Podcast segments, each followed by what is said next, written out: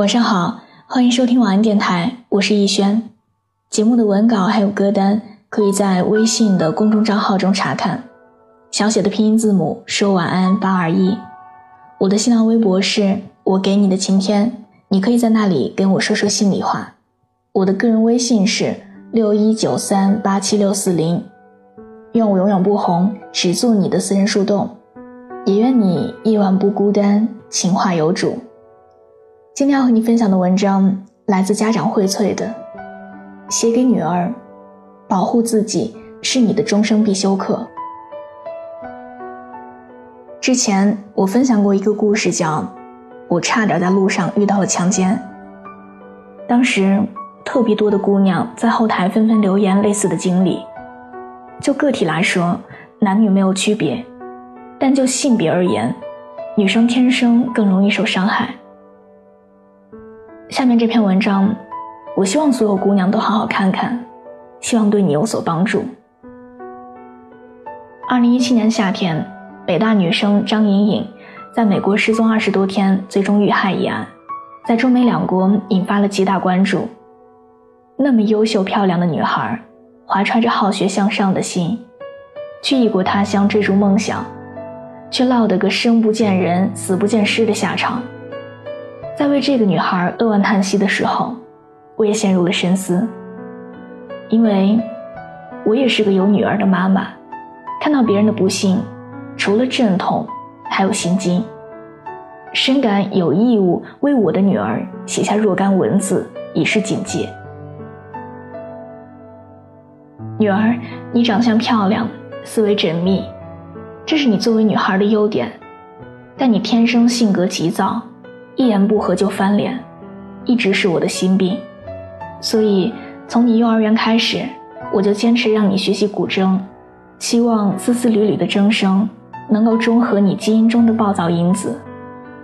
我在十几年的媒体工作中，接触过很多案件，都是由于一言不合，在激情之下发生的。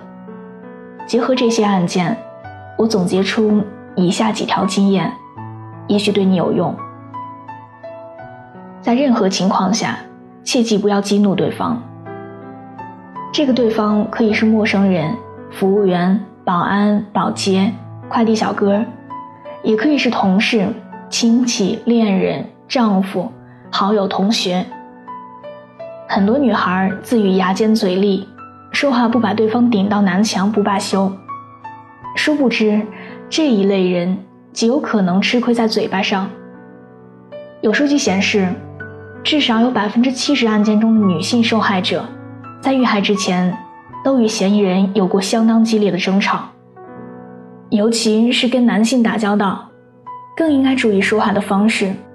男性天生自带一条 Y 染色体，莽撞和野性刻在他们的每一条基因链上，有可能伤害到你的人，未必就是十恶不赦的坏人。很多激情杀人都是在被刺激之下发生的。玫瑰带刺，兔子咬人。每个人心里都住着一个小魔鬼，你要做的就是不将他激怒，放他酣睡百年。作为女孩子，无论何时何地，都应该学会避其锋芒，学会委婉表达，哪怕得理，也得饶人。别跟小人斗气，别和烂事儿搅着，有证据的事儿交给警察叔叔。没证据的事儿交给因果报应。与人争吵可讲理论事，别出言羞辱，因为不是所有人都懂道理，也不是所有牛都通音律。一百个人就有一百种思维体系，跟对方讲不通的时候，耸耸肩，摊摊手，选择放弃。不管生活多么丑陋，命运多么阴险。我请你坚持做一个性格平和、内心美好的人，因为你温暖就会迎来春天，你冷酷就有几率遇上尖刀。防范意识比防盗门管用。我主张一定要争取住在市中心的成熟小区里，这可以确保你在方圆五公里的生活圈里，衣食出行是安全的。如果没钱，可以选择市中心成熟小区小一点的房子，或者租房子。但 A 市中心，B 成熟小区，这两个硬件断然不可马虎。判断一个小区是否成熟，你尽可观察它的保安和保洁。如果一个小区的保安都是精壮的小伙子，楼道里没有张贴的牛皮癣，那这个小区应该就是宜居的。如果一个小区的保安都是坐在收费岗亭里昏昏欲睡的老人家，楼道里贴满了牛皮癣，那这个小区的安全肯定是无法保障的。科技发展到今日。已有可以在手机上直接观摩的家庭实时监控，但你成年之后，这种科技只会更加发达。如果你是一人居住，在回家前习惯性的拿出手机扫一眼家中的角角落落，将它变成保持终生的习惯。作为女孩，心细如发，绝对可以化险境于无形。前几天，深圳三个女白领被入室歹徒杀害，而歹徒仅仅只是偶然路过他们楼下，看到他们没有关窗户，临时起意攀爬入室抢劫杀人。三个女白领当中的任何一位能细心一点，在夜幕降临前就关好窗户这道重要屏障，肯定可以将这场血光之灾化为乌有的。心细如发可以表现在很多方面，走路不时回头。可防尾随，先拉上窗帘再开灯，可防偷窥；出差不告诉别人住在哪个宾馆，可防骚扰。另外，你要选择合适的休闲方式。休闲的时候，门前屋后晒太阳，泡泡茶，读读书，弹弹古筝，是最安全的。到了一定年龄，喜欢宅并不是一件坏事儿，它能让你于无形中。在不自知的情况下，免除很多祸患。你必须高度警惕你周围某些了无牵挂的人。越是上无老下无小、没事业没家当的人，越光脚不怕穿鞋。一旦受到刺激，他们挥舞屠刀时，通常不会左顾右盼的。需更高度的警惕你身边有赌博嗜好的人，十赌九输。一个想翻本的赌徒。会不惜动用他的一切聪明才智，琢磨别人的卡上余额，为了迫不及待地达到目的，他们根本不介意多一条人命的。任何一个需要你不得不喝酒和不得不在夜晚外出的工作，都是你可以果断放弃的工作，不管他有多高的薪水。真正爱你的人只会劝你不要喝酒，劝你喝酒的每一个人都来者不善，因为这种人。明知一个柔弱女孩不胜酒力的可怕后果，却希望和纵容这种后果的发生，在今后的交集中，你需要对这种人高度警惕。很大比例的罪恶都可以在夜幕的掩饰下悄悄进行。一个女孩在夜晚出现危险的可能性，远高于白天。女孩的出行应当尽可能的安排在白天。朗朗乾坤可以在你不自知的情况下，令你免危险于无形。我延续了十几年的作息习惯是：晚上六点半回家，不再出门；晚上九点整睡觉；早晨四点半到五点之间起床；四点半到七点半这三个小时是一天当中思维最敏捷、心情最舒畅、工作效率最佳的时候。我经常在这三个小时里完成一整天的工作任务，这种良好的作息，希望你可以传承。你要小心危险的熟人。最后，我想向你提出一个预警：现实中来自熟人的伤害，至少占比五成。因为只有熟人才能接触到你，毕竟，走在路上。被怀揣二级精神残废的陌生人偷袭的可能性极小，而熟人知悉你的行程路线、家庭情况、性格喜好、经济状况，所以有些情况下，熟人有的时候比陌生人更可怕。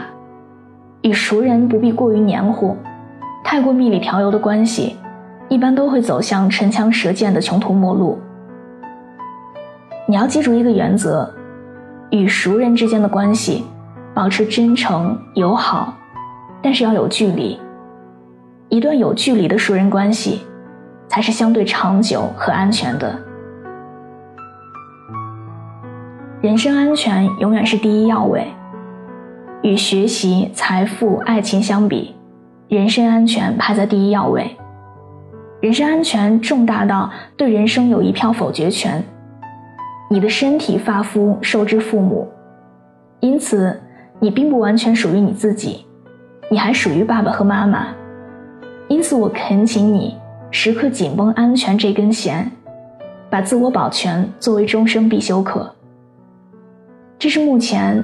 我能想到的所有的事情，在你成长的过程中，会陆续有其他情况发生，我会随时调整。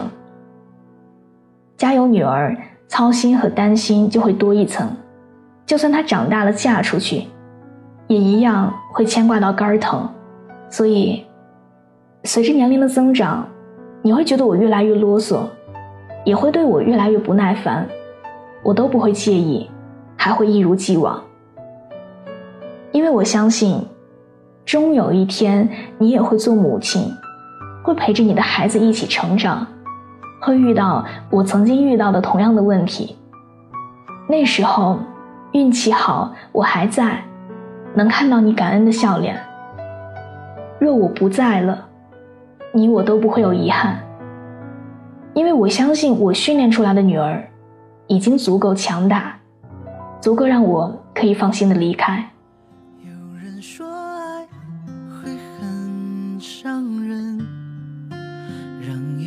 心变得冰冷，也不问，也不问谁比谁牺牲，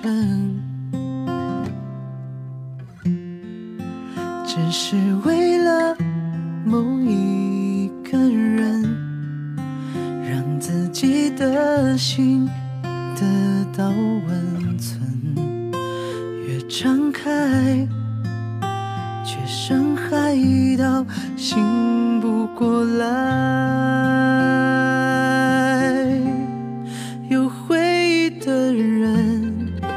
难免会冷，因为把人看得深，看得真。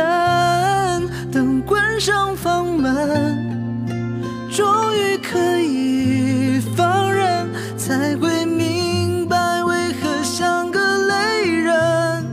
有回忆的人难免会疼，是因为曾爱的深。这。